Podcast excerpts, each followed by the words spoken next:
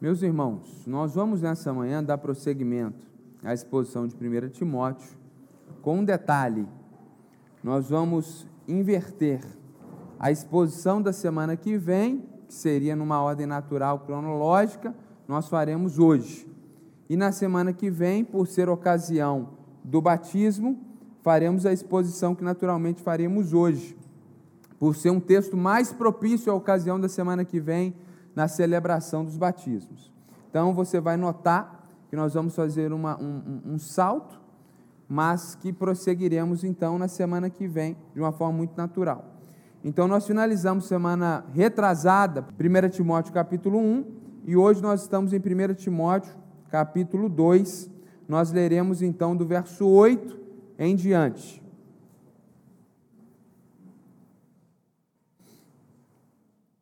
1 Timóteo capítulo 2, a partir do verso 8, diz assim a palavra do Senhor.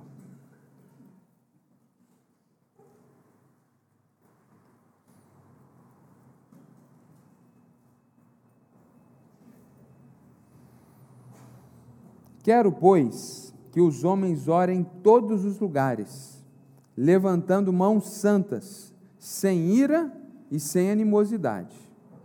Da mesma forma, que as mulheres, em traje decente, se enfeitem com modéstia e bom senso, não com tranças no cabelo, ouro, pérolas ou roupas caras, porém com boas obras, como convém a mulheres que professam ser piedosas. A mulher aprende em silêncio, com toda submissão, e não permito que a mulher ensine, nem que exerça autoridade sobre o homem. Esteja, porém, em silêncio porque primeiro foi formado Adão, depois Eva. E Adão não foi iludido, mas a mulher, sendo enganada, caiu em transgressão. Mas ela será salva tendo filhos, se permanecer em fé, amor e santificação com bom senso. Nós estamos expondo o livro de 1 Timóteo, que é um livro que nos ensina muito sobre a liderança cristã justamente nesse ano, dentro do planejamento de cinco anos da igreja, onde nós estamos trabalhando sobre uma liderança crível, e esse é um daqueles textos difíceis da Escritura. E graças a Deus por eles, porque tudo é palavra de Deus. E é por isso que nós pregamos sequencialmente, para que a gente não pule nada da palavra de Deus. Quando o pregador prega sequencialmente, a igreja fica refém do bom senso do pregador. Quando a igreja prega sequencialmente, estuda, a escritura, estuda a escritura sequencialmente, a igreja fica cativa à palavra de Deus. Textos fáceis e tranquilos, textos difíceis, desafiadores, todos eles estão diante de nós e nós estamos aqui para conhecer e viver toda a Escritura. E eu tenho certeza que o Espírito Santo, que tem estado conosco todos esses domingos, há de estar conosco aqui nessa manhã nos dá lucidez, sabedoria e entendimento dessa porção da Escritura. Quero lembrar os irmãos, primeiramente, que a igreja que Timóteo ministrava, onde Timóteo era pastor, jovem Timóteo, pastor, era a maior igreja da época, não só da Europa, mas possivelmente também do Oriente Médio inteiro. Igreja de Éfeso. Inclusive, existe uma outra carta que Paulo escreveu para essa igreja também, aqui no Novo Testamento. Timóteo era um jovem pastor de idade e jovem no ministério pastoral naquela localidade. Um jovem pastor, pastoreando uma grande igreja, certamente enfrentando muitos desafios. E havia alguns desafios muito peculiares ali que nos ajudam a compreender por que, que Paulo escreveu com tamanha precisão sobre esse assunto nesse momento, nessa carta. A igreja de Éfeso era composta por dois grupos étnicos religiosos. Primeiro, era o grupo dos judeus, aqueles que conheciam o Antigo Testamento, esperavam pelo Messias e, diante da pregação de Paulo e da sua equipe missionária por dois anos, entenderam que Jesus era o Messias prometido do Antigo Testamento, abraçaram a fé, hoje são chamados de judeus messiânicos e ali começaram a congregar na igreja de Jesus. Só que a igreja em Éfeso era composta, na sua maioria, não por pessoas de origem judaica, mas por pessoas de Éfeso, de cultura helênica e de religiosidade politeísta grega. Essas pessoas adoravam em Éfeso, antes de se tornarem cristãos, Artemis, ou a Diana dos Efésios. Como vocês sabem, o panteão greco-romano é o mesmo, mudam só os nomes. Então, Diana, Artemis, é uma deusa, uma deusa da fertilidade, aqui no Ocidente hoje muito pouco conhecida, mas naquela época uma divindade muito adorada em várias cidades do mundo helênico. Diana dos Efésios era uma divindade feminina que era adorada por todas as pessoas por ser a deusa da fertilidade, mas naturalmente na adoração e no culto a Diana, as mulheres tinham uma proeminência maior do que a adoração a outros deuses do panteão grego, de uma forma natural. Dentro da adoração a Diana, nós tínhamos duas posições que as mulheres ocupavam, e só elas ocupavam. Uma primeira posição era uma posição um pouco mais periférica, eram as prostitutas cultuais. Homens e mulheres iam adorar Diana e até como parte do processo de adoração, tinham relações íntimas com mulheres que viviam no templo para esse fim. E é terrível pensar que um ato de promiscuidade era tido como um ato de adoração naquela cultura.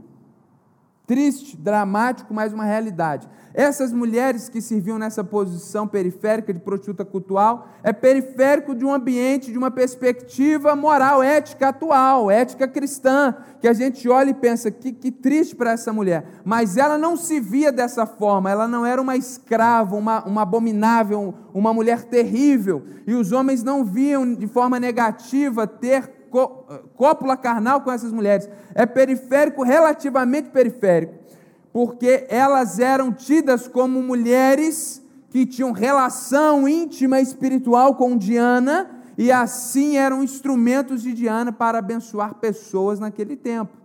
Mas digo também que era uma posição periférica, não só a partir da ética cristã atual, mas porque também havia dentro daquele ambiente de adoração a Diana dos Efésios uma outra classe de mulheres que não se davam a essas relações corporais com os adoradores de Diana, mas havia também ali as sacerdotisas, que profetizavam, que faziam os oráculos, que faziam as adivinhações, que ensinavam, que determinavam e estavam então ali formando um alto clero. Então nós tínhamos a adoração a Diana composta de um baixo clero, de um alto clero, uma adoração e uma religiosidade composta por uma liderança feminina. E a igreja em Éfeso era composta por maior parte de pessoas que vinham dessa religião. E estava tendo um conflito muito grande dentro da igreja, porque parte da igreja, minoritariamente composta de pessoas de origem judaica, tinham muita dificuldade com essas pessoas de origem grega, de religiosidade grega, que transmitiam de uma forma muito rápida, abrupta e sem reflexão a liderança feminina religiosa da época daquela cultura para adoração cristã, o que gerava, em certo sentido, até algumas dificuldades, porque imagine você, um, uma pessoa que visitava a comunidade, vendo uma mulher liderando a, o momento da adoração, poderia ter aquela, aquela mulher ser confundida com um membro do alto ou do baixo clero, que seria pior ainda, da adoração a Diana. Então, o contexto na igreja de Éfeso era muito desafiador. Então, Paulo vai trazer orientações sobre esse assunto, focando sobretudo a problemas que estavam acontecendo na hora do culto. Ele não vai trabalhar a questão na sua gênese, fazer uma grande argumentação, ele olha para os problemas que estavam acontecendo no culto por causa das religiões anteriores, sejam as religiões judaicas, seja a religião judaica, seja a religião adiana dos Efésios, as religiões pregressas dos novos crentes estavam trazendo um problema, porque eles queriam adorar a Deus, o Deus verdadeiro, o Senhor Jesus Cristo, o único mediador entre o céu e a terra, eles queriam adorar Jesus com as práticas religiosas antigas, seja trazendo bagagem judaica, seja trazendo bagagem gentílica e helênica. Então Paulo vai dizer não, ele vai dar um ponto final, vai dar uma diretriz clara e vai deixar claro para nós quais são os limites do culto e da adoração cristã. O que ele tem em mente é que a igreja precisa adorar Jesus não nos moldes da religião antiga que os crentes eram parte, tampouco de acordo com a cultura predominante no seu tempo, mas dentro dos parâmetros que a própria palavra de Deus traz. Quantos irmãos, e aqui é um parênteses que eu quero fazer para você entender a, a, a, motivação de Paulo, se escandalizaram, ficaram horrorizados quando entraram em determinada igreja dita evangélica e a, a experiência de adoração se assemelhava a, a ritos de tradição religiosa de origem do continente africano. Ficaram assustados, escandalizados, porque não parecia um culto evangélico. Quantos irmãos foram em algumas igrejas e viram um rito romano, como ocorre na religião predominante desse país, e não gostam. Ah, se for para ficar nessa igreja, eu volto para a religião predominante do Brasil. Quantos irmãos se escandalizaram porque chegaram numa igreja e parecia um momento de um show pop do século 21 da cultura ocidental. Três comportamentos distintos, espelhamentos de religiões antigas e da cultura predominante, igualmente equivocado. Esse era o problema que estava acontecendo na igreja de Éfeso. Portanto, meus irmãos, não tem texto mais atual para nós do que esse. Porque hoje o que ocorre é justamente isso, sem reflexão, e sem investigação bíblica, as pessoas acham que podem adorar a Deus de qualquer forma e reproduzem no culto práticas passadas ou contemporâneas de outros contextos que não deveriam ser predominantes na igreja de Deus.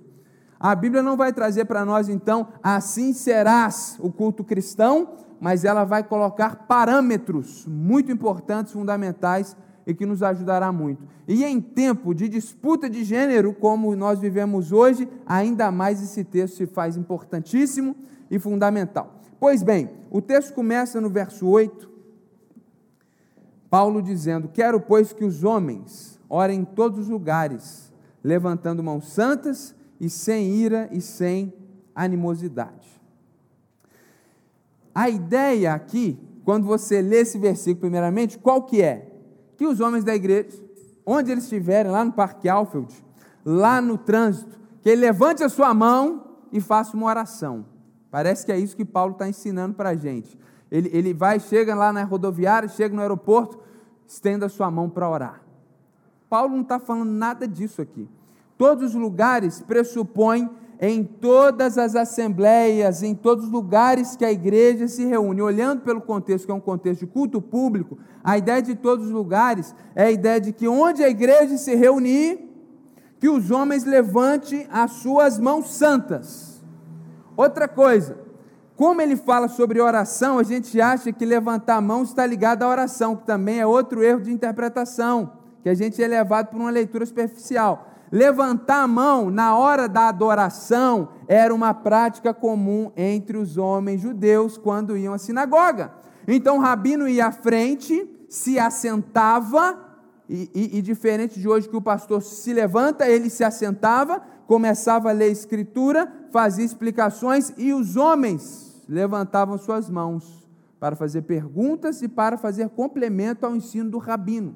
Até porque a sinagoga não tinha essa figura que a gente tem hoje de um único líder espiritual, mas era composta de rabinos e homens capazes, de forma que levantar as mãos era para interpolar e participar do momento de ensino dentro de uma comunidade judaica, dentro de uma sinagoga, que é o espaço de, de ensino e adoração dentro do judaísmo até os dias de hoje, e isso estava sendo trazido para dentro da igreja. Um pastor estava ensinando, um presbítero estava ensinando, o homem levantava sua mão para contribuir e fazer interpolações. Então, em todos esses lugares que, que esses homens se reúnem, que eles estejam tendo uma postura de oração, e quando levantarem as suas mãos para a participação do ensino, faça isso de forma santa. Porque o que, você acha que acontecia? Não precisa nem de muita exegese, é natural. está ensinando Rabino Youssef, que eu gosto muito, eu aplaudo. Eu levanto a minha mão para apoiar. Se está pregando bem, ou eu não gosto do bem, então levanto a minha mão para contradizer. É mais ou menos o que acontece em Assembleia de Igreja Batista, que o povo não é muito crente. Porque em Igreja Batista que o povo é crente, o pessoal não se comporta dessa forma. Eles levantam a mão para discordar do outro, porque quer discordar. Então havia dentro daquela igreja um problema sério, que era um problema que os irmãos levantavam a mão de acordo com as suas práticas judaicas anteriores, não de forma santa, com ira e para gerar animosidade. O contexto de animosidade aqui é o que? Eles queriam dialogar com um intuito negativo eles queriam fazer maquinações, eles queriam tirar diálogos para o mal, essa é a ideia de animosidade, queria le levantar os ânimos, colocar fogo no parquinho, essa era a ideia. Eles não levantavam a mão para fazer uma co colaboração do Espírito Santo, eles estavam discordando, chateados e levantavam a mão para atrapalhar. Então, Paulo está dizendo que nesse momento de culto, que os homens orem em todos os lugares, ou seja, que os homens se reúnem para cultuar a Deus e adorar a Deus em qualquer lugar. E quando isso acontecer, que os homens na participação do ensino a levantar suas mãos, que sejam mãos santas. E aqui há uma metáfora, porque para o judeu ele só participava do momento de adoração depois de lavar as suas mãos, como os muçulmanos fazem até hoje. Não pegam no livro sagrado deles com a mão suja. Então, ele está usando essa ideia da lavagem da mão judaica para comunicar que eles deveriam ter mão santa, ou seja, eles não deveriam ter terminado de pecar e participar da adoração. Eles não devem adorar a Deus com um motivo de pecado, mas em santidade, sem ira e sem animosidade. Na verdade, meus irmãos, Paulo é muito cirúrgico, inspirado pelo Espírito Santo porque essa é uma tendência masculina. Generalizar é sempre delicado. Então, se você não se identifica como homem, não tem problema. Se você não se identifica com esse aspecto do que é muito comum aos homens. Homens geralmente resolvem seus problemas internos com ira. As mulheres choram, a gente xinga as pessoas no trânsito. Claro que tem mulheres que xingam e homens que choram. Mas isso é uma questão comum e natural. Nós canalizamos as coisas para raiva. Esses dias eu, eu até conversando com a Aline, que o nosso filho do meio, de três anos, quando ele é disciplinado, ele não derrama mais lágrima. Ele segura a lágrima, o olho vai enchendo de água, e ele vai ficando com raiva, e ele começa a ficar bravo. Eu falei, Aline, esse menino tem que ser corrigido de novo, porque a gente está disciplinando ele, ele está bravo. Aí ela falou, mas você também é assim. Eu falei, é verdade. Ela veio me disciplinar com a sabedoria da mulher que edifica a casa e eu quero destruir a casa. Então é impressionante isso, né? Homens, eles, eles, eles aprendem desde cedo a canalizar para a ira. Então Paulo está tocando no ponto nefrálgico da masculinidade. E a animosidade é gerada por quê? A animosidade é gerada porque geralmente homens que compunham a liderança ali estavam em busca de poder, domínio, disputa. Então levantava a mão porque havia ali disputas internas. Então ele diz: olha, a participação dos homens no culto precisa ser uma participação santa, em oração, sem ira, sem animosidade, sem disputa de poder. Ele está dizendo que precisa ter uma coerência com a vida cristã, aquilo que os homens confessam e a participação deles nos cultos e nas reuniões das igrejas. E meus irmãos, voltando ao exemplo das, das assembleias batistas, quantas histórias tristes a gente não escuta sobre isso? Sobre reuniões em que homens gritaram com outros, xingaram o pastor. Tem um relato que eu ouvi de, de um amigo que vivenciou isso. Os homens juntaram o pastor e puseram ele para fora da igreja na pancadaria, sendo ele um homem de Deus. Ele não era errado e culpado de nada, e ainda que fosse. Isso não é a forma da gente resolver as coisas, principalmente dentro de uma perspectiva cristã. Então Paulo ele está sendo muito firme com os homens, para que os homens da igreja cumpram a sua função de ensino, de liderança, de maneira espiritual. É isso que ele está falando aqui no verso 8. Nesse momento do ensino, é o que está pressuposto que os homens levantam a mão e participam do momento de ensino, façam isso com espiritualidade. Façam isso, meus irmãos, sem ira, sem animosidade. Façam isso de forma espiritual. Então, você que é homem, entenda isso. Que Deus não quer só que você seja um evangélico. Deus quer que você seja um homem espiritual. Deus quer que você não seja alguém levado pelos instintos mais profundos da nossa alma, de ira, de indignação, de raiva, que a gente não seja dominado por isso, mas que a gente seja dominado pelo Espírito de Deus que nós possamos viver em santidade. A ideia de levantar mãos santas é participar do momento mais importante do culto em santidade, e isso deve ser aplicado a toda a vivência da nossa vida, porque se no momento mais oportuno que a participação do ensino precisa ser santa, naturalmente a vida que acompanha que, e, e que, que, que segue precisa igualmente ser santa. Então nós, homens, devemos ser masculinos Devemos gostar sim dessas coisas de homem, mas a gente não pode deixar de lado a espiritualidade, porque muitos homens confundem masculinidade com machismo, com autoritarismo, com a postura selvagem. Não tinha palavra melhor. Masculinidade não significa ser selvagem, lutar por poder, isso se aplica, gente, dentro da igreja, que é o primeiro ponto da aplicação aqui. O texto está falando disso, de momento de culto, momento de assembleia de igreja, de reunião da igreja. Mas se aplica na nossa vivência enquanto homens. Nessa cultura, onde a masculinidade, o conceito de ser homem está sendo destruído, nós temos um duplo desafio que nós podemos vencer porque estamos cheios do Espírito Santo que é não deixar ser vencido e nos mantermos como homens, mas sem ter como referência aqueles homens não regenerados do passado, daquela masculinidade selvagem, mas sermos homens como Jesus era homem. Que no momento de ser firme, foi firme, na hora de ser honesto, falar a verdade, olhar no olho, ele olhou e falou, e profetizou, ensinou e teve postura. No momento de sofrer, sofreu até a morte. Íntegro, homem, plenamente homem mas sem motivo de animosidade, disputa de poder, ego, vaidade, ira, descontrole, irracionalidade de maneira nenhuma. Então, nós que somos homens, somos chamados por Deus para cumprir a nossa função no reino de Deus de uma maneira espiritual.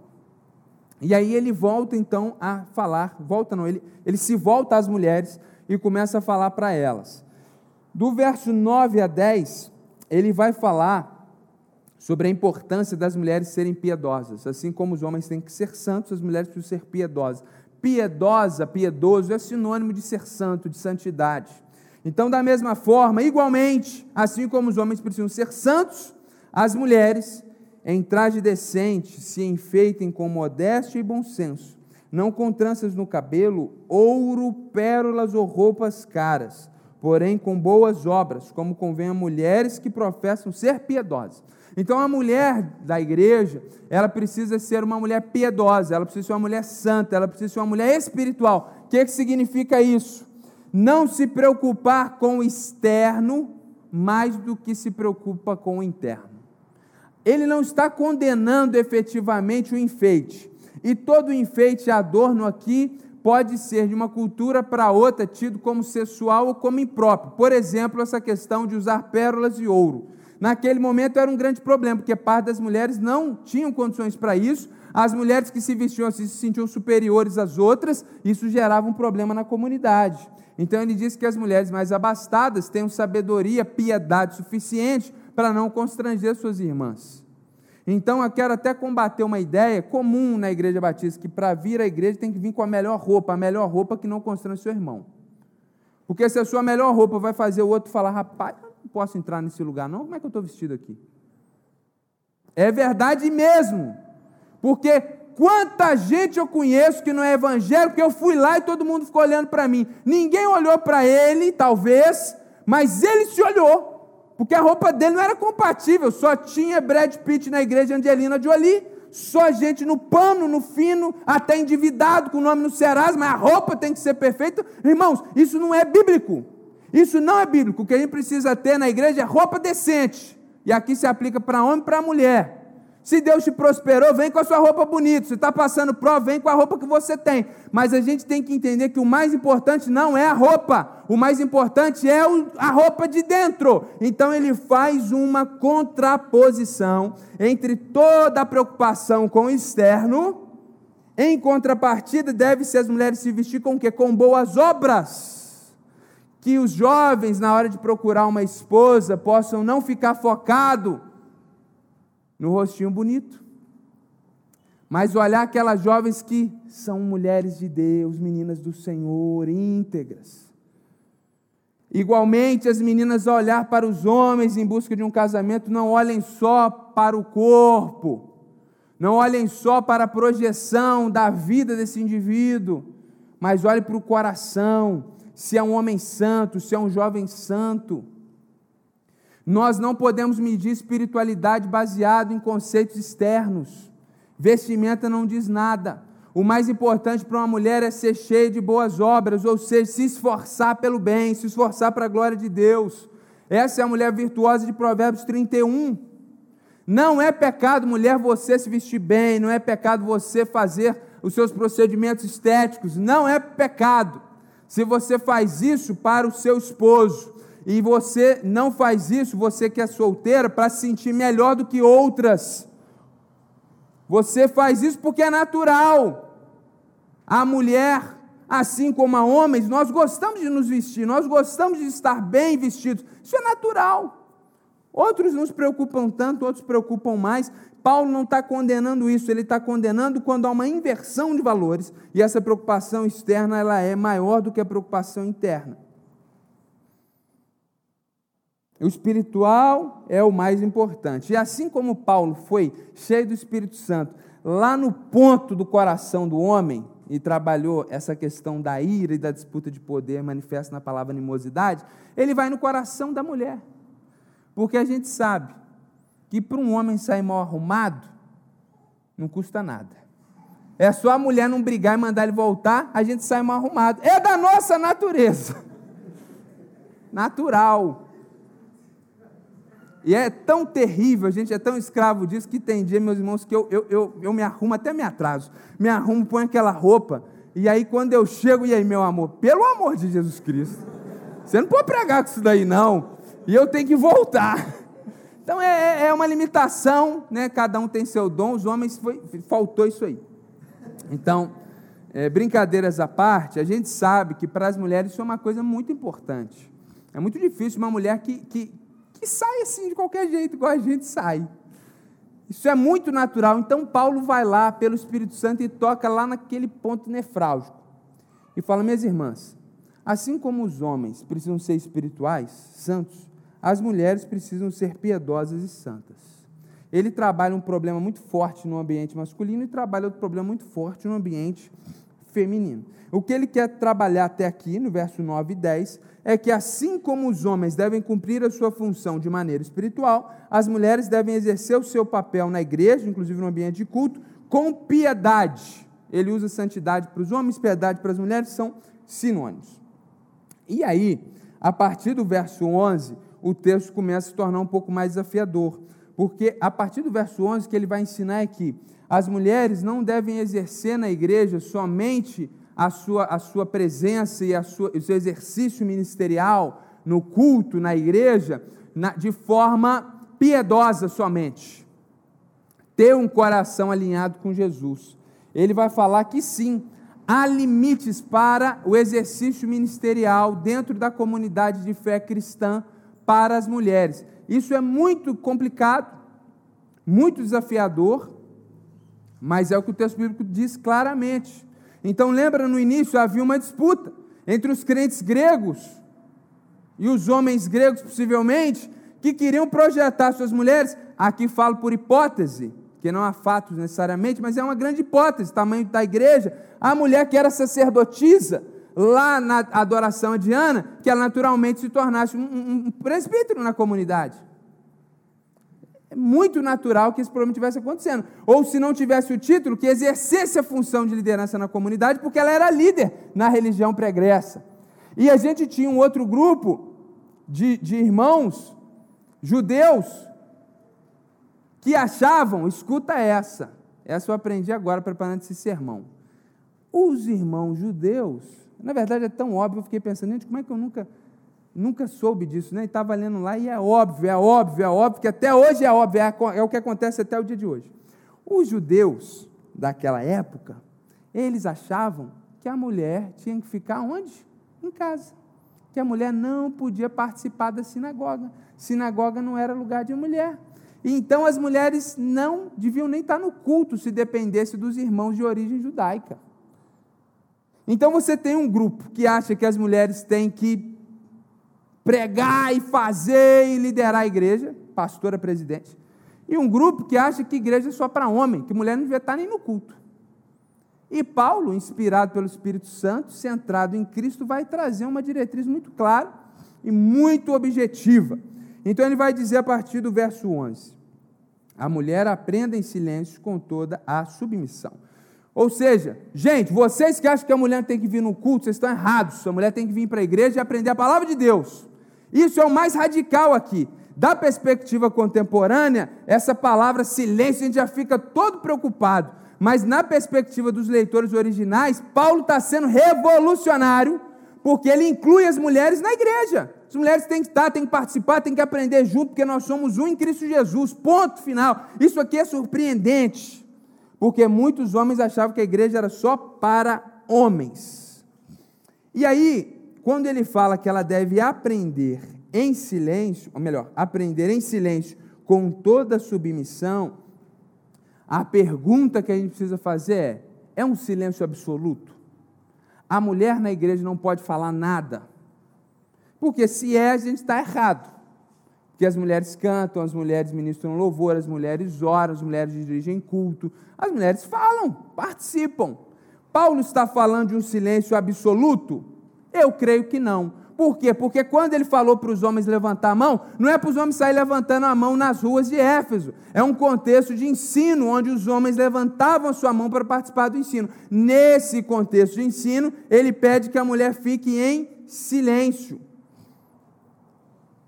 É tanto isso, eu não precisaria nem do contexto, o versículo 12 deixa isso claro. E não permito que a mulher ensine. Então, silêncio está relacionado ao ensino. Qualquer tipo de ensino? Não. Que não exerça autoridade sobre o homem. Então, a mulher não pode ensinar num ambiente onde homens estejam assentados e assim ensinem sobre esses homens. Por quê? Ao fazer isso, elas vão exercer uma autoridade, que o texto diz que é a autoridade de homem, ou seja, uma autoridade que Deus deu para os homens. Então não é um silêncio absoluto. É um silêncio no momento de ensinar em um contexto eclesiástico, onde Deus estipulou que a liderança e a autoridade precisa ser dos homens, e o maior exercício dessa autoridade é na hora que você ensina, e essa responsabilidade, esse peso, esse fardo terrível que a gente carrega, foi dado somente aos homens e Deus aliviou as mulheres. Então, Paulo, no meio daqueles dois partidos radicais teológicos, ele é muito equilibrado e diz: o que, que é isso? A mulher pode e deve participar do culto, aprender junto, mas sim, as mulheres não podem ser, ou melhor, né? Não, as mulheres não podem ser como as sacerdotisas de Diana dos Efésios, elas não podem exercer autoridade sobre os homens na igreja. Então, ele inclui, mas ele delimita. E a razão disso é que, ao ensinar, nós estamos exercendo autoridade espiritual. E as mulheres não podem exercer autoridade espiritual sobre os homens, porque Deus estipulou que dentro da família o homem é autoridade espiritual sobre a mulher. E se as mulheres exercem na igreja autoridade espiritual sobre os homens, elas estão invertendo a lógica estipulada por Deus para a família. Ele vai dar três motivos, então, para isso. Ele diz: primeiro foi formado Adão, depois Eva. Ele diz, gente, quando Deus criou as coisas, Deus estipulou que a família plena e perfeita, ela deve ter uma organização, como qualquer organização humana, como uma empresa, como uma ONG, como, como, como qualquer organização do planeta Terra que envolva seres humanos, você precisa ter organização. Laissez-faire só funciona em teoria. Sempre precisa ter alguém que comanda, que ensina, que lidera. E os outros compõem, juntos, participam efetivamente para o bem. Então, Deus criou uma instituição primária na sociedade humana chamada família e disse para Adão que ele seria o líder e a sua mulher iria auxiliá-lo na liderança da família. Então, ele diz: olha, Deus, ele estipulou isso desde o início. As coisas não são assim porque o pecado entrou no mundo, por causa do machismo. Machismo, meus irmãos, é outra coisa. Machismo é do diabo, assim como perspectivas ideológicas feministas antibíblicas. Essas duas coisas, onde homens e mulheres estão se degladiando pelo poder, não é o que Jesus está ensinando, nem o que a Bíblia está propondo. O que a Bíblia propõe é uma organização de, da família dentro do parâmetro que Deus desejou. Deus podia ter colocado a mulher como líder. O que, que a gente faria? Bateríamos continência para Deus. Ponto final. Não está em discussão. Ninguém está falando que a mulher ou o homem é mais ou menos capaz. O ponto não é esse. O argumento primário de Paulo é: foi assim que Deus estabeleceu no princípio. Segundo argumento: Adão não foi iludido, mas a mulher sendo enganada caiu em transgressão lá naquele momento de comer o fruto do pecado, o primeiro pecado. Aqui tem um versículo revelador que Gênesis não traz. Eva, ela foi literalmente enganada. A serpente falou: Deus não sabe de nada. Deus está te enganando. Se você cometer pecado, você vai ficar igual Deus. Eva acreditou na serpente, ela foi enganada. Com todo o coração, ela entendeu. Ela acreditou que o diabo era bom e que Deus era mau, perverso, colocando regras, colocando funções diferentes. Deus é mau, deixou comer desse fruto. Ela foi enganada.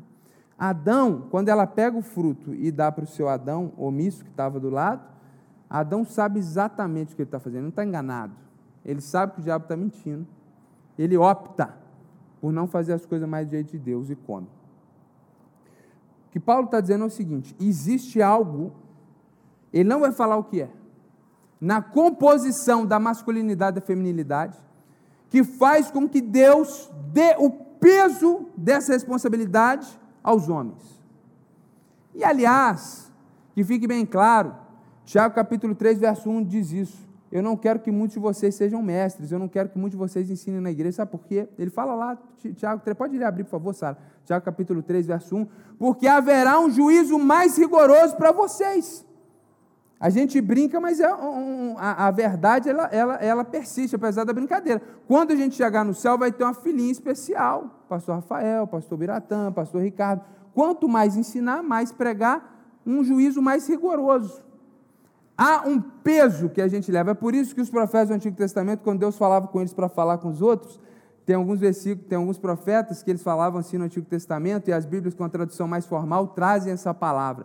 Está escrito assim: peso do Senhor sobre o profeta fulano de tal. Porque não, a, a, gente, as pessoas acham, quem quer poder, quem quer animosidade, acha que fazer isso aqui é glorioso.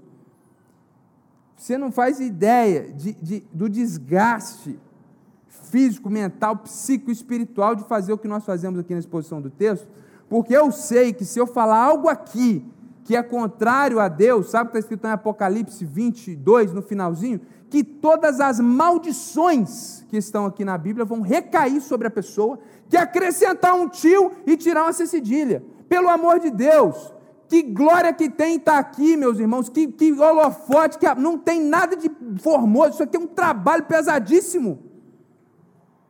Quem disputa por isso não sabe nada e não entendeu coisa alguma. Isso aqui é o serviço mais pesado no reino de Deus. E aí, quando Paulo está falando sobre essa, essa forma que homem e mulher foram criados, porque em qualquer instância da ciência humana isso precisa ser admitido, homem e mulher são diferentes em alguma instância, minimamente são. Existe algo que faz com que Deus dá esse peso, essa responsabilidade para o homem e não deu para a mulher. Ponto. O texto não vai falar o que é. O texto tem vários versículos que mostram que espiritualmente homens e mulheres são iguais, são dignos, os dois têm relacionamento pleno e profundo com Deus. O homem não é melhor que mulher.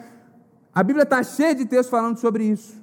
Só que aqui, apesar de não revelar, ele deixa claro: tem algo diferente entre eles. E por isso Deus optou por fazer as coisas dessa forma. E terceiro argumento: ela, a mulher, será salva tendo filhos, se permanecer em fé, amor e santificação. Da mesma forma que você pode ler o versículo inicial, versículo 8, e achar que o homem tem que sair por aí com a mão estendida, orando, com boca aberta e mão levantada em qualquer lugar, como um fanático religioso. Se você ler esse texto fora de contexto, o que, que esse texto parece estar ensinando? Que a mulher só vai ser salva se for mãe e mais ela tem que perseverar fé, amor e santificação. Se ela não for amoral, não tiver fé, vai perder a salvação. Quer dizer, é isso que o texto está dizendo? Não! Porque seria uma contradição óbvia de todo o texto bíblico. O que, que o texto está falando, gente? Que a mulher não pode exercer a autoridade de homem no ambiente eclesiástico, porque cada um tem sua função. A glória da maternidade não foi nos dada, apesar de estarmos numa cultura tão terrível que homens exercem todo esforço científico para possibilitar isso. Eles querem a maternidade, numa perversão total e completa e numa inversão total e completa dos princípios de Deus. A gente chegou nesse nível e temos notícias sobre isso. Agora, Deus está dizendo: a glória da maternidade foi legada à mulher, assim como a responsabilidade foi dada à mulher. E ao homem foi dada outra responsabilidade. Ponto. Então, o primeiro argumento é que existe uma ordem que Deus estipulou na criação, o segundo é que existe uma composição diferente de homens e mulheres, e o terceiro é que Deus deu uma função para cada um. Qual o demérito da mulher aqui? Nenhum. O texto não está trazendo nenhum demérito para a mulher. E aqui eu quero fazer algumas ressalvas. Primeiro, quem já é membro da igreja, já me viu ensinar isso aqui com o tempo três vezes mais do que o tempo que eu estou usando aqui para explicar na aula do curso Novos Membros, é muito tranquilo ouvir o que eu estou falando. Para você que vem de uma igreja progressista, onde você tinha lá uma, uma bispa, uma apostoliza, é radical o que eu estou falando para você. Então eu entendo que o ponto é delicado. Aqueles que são novos na fé geralmente têm muita dificuldade, porque cresceram a vida inteira e nunca ouviram nada sobre isso. Eu quero salientar que, além de ser desafiador, a gente entende também que o texto é muito claro. Qual é o contexto que deve ocorrer esse tipo de orientação? Um ambiente eclesiástico. Então, a mulher pode ser professora universitária? Deve. Há algum problema da mulher ser presidente da República? A Bíblia aqui não traz nenhuma ressalva, nenhuma dificuldade para isso. Então o texto não está proibindo a mulher exercer posições na sociedade. O texto está falando de um ambiente eclesiástico. Por quê, meus irmãos? Por quê?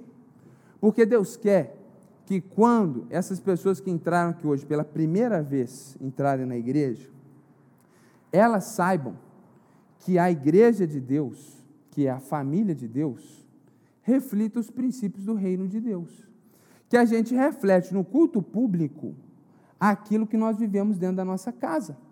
Que assim como o pastor Biratã é o líder da sua família em casa, como o Cláudio é o líder na sua casa, o Carlos é o líder na sua casa, o irmão Paulo é o líder na sua casa, e isso é radical para essa cultura que nós vivemos, que não acredita nessas coisas, não acredita em família, não acredita em liderança, não acredita em poder, não acredita em nada. Ela é desconstrutivista, ela quer derrubar tudo. Isso é a pós-modernidade. Boçal e animal, que quer nos levar para o nada. Para o nada. Porque a proposta da pós-modernidade é destruir tudo. Tudo. Nada persiste a não ser a mudança constante e se tornar uma metamorfose ambulante. E aí, meus irmãos, é por isso que Deus quer isso, porque quando as pessoas chegarem na igreja, eles vão ver em como nós cultuamos o que Deus é e como Ele estipulou não só a igreja, mas Deus estipulou a família. A gente não precisa ensinar para ninguém que existe liderança dentro da casa, porque as pessoas chegam aqui e vê isso na hora do culto. Isso é natural. Homens e mulheres juntos, respeito, amor, carinho, a forma que o homem trata a mulher numa liderança paradigma de Cristo, se sacrificando por ela, a forma da adoração no culto. Tudo isso a gente está ensinando para o mundo o que Jesus quer para a família. Agora, se a pessoa chega aqui e encontra a mesma coisa que ela encontra lá no show, que ela encontra na religião pregressa, que ela encontra na sociedade, como a gente vai ser sal e luz para o mundo? Lá no Oriente Médio, onde a gente era proibido de pregar e mesmo assim a gente pregava com palavras, muitas vezes aconteceu de mulheres, onde a gente ainda não tinha pregado com palavras, falar para minha esposa como que era incrível o casamento dela. Por quê? Porque a gente estudava o idioma juntos, a gente saía juntos, a gente voltava juntos e lá, por favor, meu amor, vem aqui. Fazer igual o Davi Mark, um som de Davi Mark. Como que o homem árabe anda? Me empresta umas bolsas aí. Me empresta aí, empresta aí. Mas mais, tem que ter mais. Dá uma bolsa aí, gente. Cadê a Thalita? Essa bolsa aí pesada. Essa aqui, ó. Isso. A mulher, a mulher e o homem casado, felizes para sempre. A mulher anda com umas quatro, cinco crianças aqui junto dessas bolsas. É Grávida de novo. E o marido, dois passos à frente. Vamos caminhar, meu amor, no shopping. Porque tem um versículo no, na religião islâmica que diz. Não vou falar o que diz. O importante, pode sentar, é que o homem árabe tem que andar de nariz em pé. Homem de honra anda com o nariz em pé e anda devagar, porque quem corre é pobre. A mulher vai atrás, coitada correndo, desesperada, descabelada. A gente andava lá, não podia andar de mão dada porque era atentado público ao pudor. Você entra no shopping lá, igual que entra no shopping, proibido fumar no shopping lá, lá é proibido andar de mão dada no shopping. É, é, é, um atentado público, a cultura não permite isso. Então a gente não andava de mão dada, mas nós andávamos ao lado. Terminava a aula, eu pegava a bolsa dela, era radical. Então as pessoas vinham falar sobre isso, sobre a diferença do casamento. Que negócio surpreendente. Eu queria ter um marido dessa forma, que aquela coisa linda, sem palavras eles sabiam, a gente veio do Brasil, sabia que a gente era cristão. Esse é o princípio, que as pessoas entrem na comunidade sem palavras, todo mundo já entendeu. Eu não preciso pôr uma placa aqui, que é, que é, proibido isso, proibido aquilo, que aqui não pode ter isso, não pode ter aquilo, não precisa de placas. Se o texto está mandando a gente falar, a gente fala. No mais, sem palavras, todo mundo já entendeu. Entendeu que família é importante, entendeu que Deus colocou liderança no lar, que tem ordem. E a mulher não é chamada para ser omissa, mas é para auxiliar participativamente. Então, meus irmãos, a questão é uma questão eclesiástica. Deus não quer uma contradição entre o que ele ordenou para a família para o que ocorre na igreja. De forma que seria extremamente estranho, e é o que acontece na prática. Eu já vivi em, em comunidades evangélicas onde isso acontece. Quem manda na igreja? A mulher do pastor. Isso é direto. E, inclusive, às vezes, o que ocorre é que a mulher, ela realmente é consagrada e recebe um título. Então, isso acontece em muitos lugares. Agora, você acha que se ela manda na igreja, quem manda em casa? A gente brinca, quem manda lá em casa é a mulher, a gente brinca, irmão. Isso, não, na verdade, não seria nem, deveria ser brincadeira. Porque a Bíblia, quem manda na casa é Jesus. É a palavra, ele é o Senhor dos dois. Quem é o gerente primeiro, o gerente auxiliar? Está claro na Escritura, isso não é brincadeira. O mundo está pegando fogo por causa disso, isso não é brincadeira. E a gente não quer pegar leve com nada que a Bíblia fala para a gente não pegar. A mulher tem que pregar, aconselhar homem, evangelizar homem, dar conselho igual Débora dava. A mulher pode pregar para a mulher. Eu queria que essa igreja aqui, a gente tivesse um monte de mulher que quando pregasse aqui, a gente começar, igual os pastores aqui da igreja, são convidados para pregar em tudo que é lugar. Congresso grande, capa. Eu fico, cara, que glória! pastorada boa que a gente tem aqui. Só um homem de Deus prega a palavra, Deus usa. Eu queria isso. Irmã Fulana foi chamada para pregar no culto de mulheres aqui. A outra irmã foi chamada para pregar no congresso lá. Que glória que seria! Então a mulher não está vedada ao ensino, à participação e à pregação. É uma coisa simples. Deus não permite, como não permite muitas coisas, que a mulher ensine num culto público onde homens estejam assentados e possivelmente seu marido vai estar sentado. E quando eu prego a palavra de Deus, eu estou exercendo uma autoridade espiritual e seria uma contradição que a minha mulher exercesse autoridade sobre a minha vida. Uma regra simples. Por que, que é difícil? Por causa do mundo, por causa do feminismo. Aqui, meus irmãos, eu caminho para o meu final. Até o movimento feminista, ninguém questionava isso daqui. Entenda isso até o movimento feminista. Ninguém criticava isso daqui. Ninguém. Dois mil anos de história da igreja, todo mundo concordava com isso. Quem está certo? Você acha que algum pastor orando foi iluminado para mudar o que está aqui e mudar a ordem eclesiástica como Nenhum pastor orando teve entendimento sobre isso. Eles começaram a mudar por causa do mundo que entrou dentro da igreja, por causa do secularismo dentro da igreja. Essa é a grande verdade. Nós queremos acreditar em doutrinas que têm dois mil anos. Tudo que eu falo aqui pode ser novidade para você, mas você encontra nos primórdios da igreja. Eu não falo nada aqui que o lá no século XIX inventou. Tem um monte de coisa aí. Tem um monte. A gente acredita no que está na Bíblia e que os irmãos lá do apóstolo Paulo acreditavam, e que está registrado não só na Bíblia, mas tudo que é livro da história da igreja.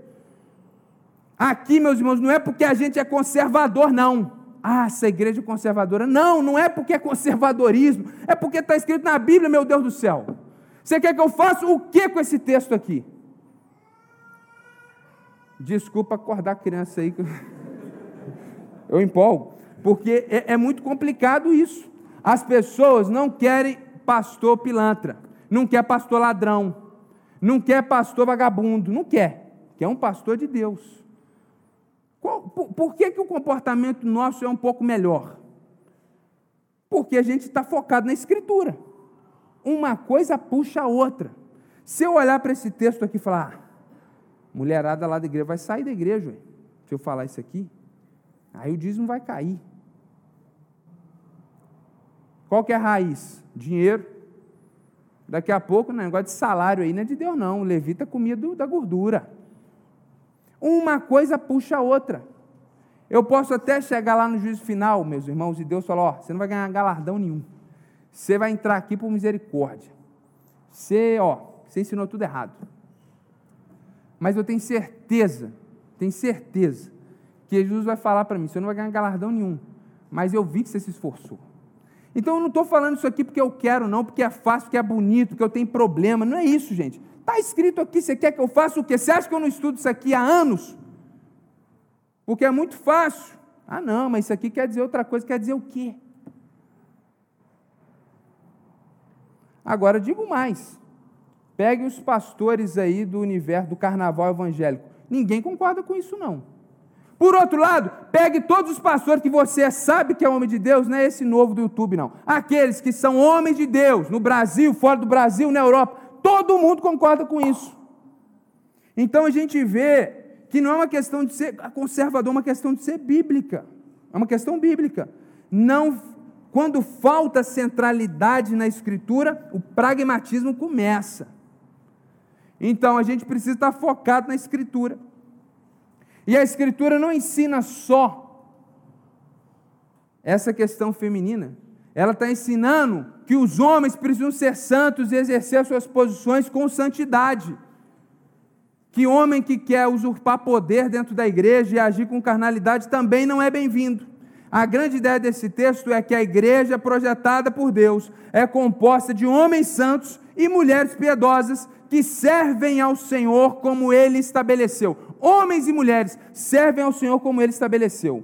Vamos ter a parede preta. O que, que Deus estabeleceu para a parede preta? Vamos começar aqui a pôr a bateria no culto. Hoje a gente ouviu lá que teve. Quem que, que contou? Que saiu da igreja porque tinha bateria, né? Então, pode ter bateria ou não pode? A parede pode ser preta ou não pode? A gente pode apagar as luzes aqui? A gente pode começar a pôr um mantra aqui para vocês começarem a ficar mais emocionados? Pode ou não pode? Pode ter mulher pastora ou não pode? Pode ter teatro na hora do culto ou não pode? Pode ter dança na hora do culto ou não pode? É simples. A igreja é projetada por Deus, é composta de gente, de homem e mulher santo, piedoso, que serve ao Senhor não como a gente acha que tem que ser, mas como ele estabeleceu. Ponto final. A gente tem que obedecer ao Senhor como ele estabeleceu. Se a gente for convencido pela Escritura que Deus estabeleceu outra coisa, a gente está aqui para servir ao Senhor como ele estabeleceu. Agora, simplesmente nos adequarmos à cultura dominante, não podemos. Então, nós queremos que a igreja seja composta não é só de homens, a igreja não é homens santos, capazes de ensinar, piedosos. É por isso que o próximo perícope é o quê? Quem pode ser pastor? Porque a pergunta que surgiu lá na igreja, ouvindo isso aqui, leu, leu, leu. Timóteo pegou a carta de Paulo e falou: Ah, agora eu vou falar com essa igreja. Falou, gente, hoje a pregação não foi eu que preparei, não, direto do apóstolo Paulo. Ele leu. O pessoal caiu os queixos, igual vocês estão aqui. Aí, aí o pessoal falou, mas então não pode ter pastora não na igreja? Aí ele escreveu mais sete versículos para falar que não. Tem que ser homem, marido. E pode ter diaconisa na igreja? Foi outra pergunta que eles fizeram. Falou, não, também não. As mulheres, os diáconos, compõem, servem junto, mas é diácono e as suas esposas. As duas próximas pregações, daqui 15 dias, porque semana que vem eu prego a perícope anterior. Claro como esse sol maravilhoso ali fora. O problema é que a gente está com a mente cheia da nossa cultura, da nossa sociedade. Você desculpa, você desculpa, você desculpa, por favor. Esse jeito nosso de falar não é porque a gente quer brigar, nem impor, mas é que a gente fica, o coração aquece. Porque a gente sabe que, que o mundo, ele não é só, isso você precisa entender, a pauta não é só para a gente ter apostoliza. Eles são contra, o pacote é completo. É, é, é uma pena, é uma pena. Que a gente está num mundo de desconstrução completa e total da fé cristã e da Escritura, meus irmãos. Então, eu rogo aos irmãos que possamos ser essa igreja. Que os homens e as mulheres servem ao Senhor com santidade e piedade, como Deus estipulou. E aí, nas próximas pregações, a gente vai ver ainda mais, de uma forma mais específica, como que é isso. Tá bom? Que Deus abençoe a vida de cada um de vocês e dê graça em nome de Jesus.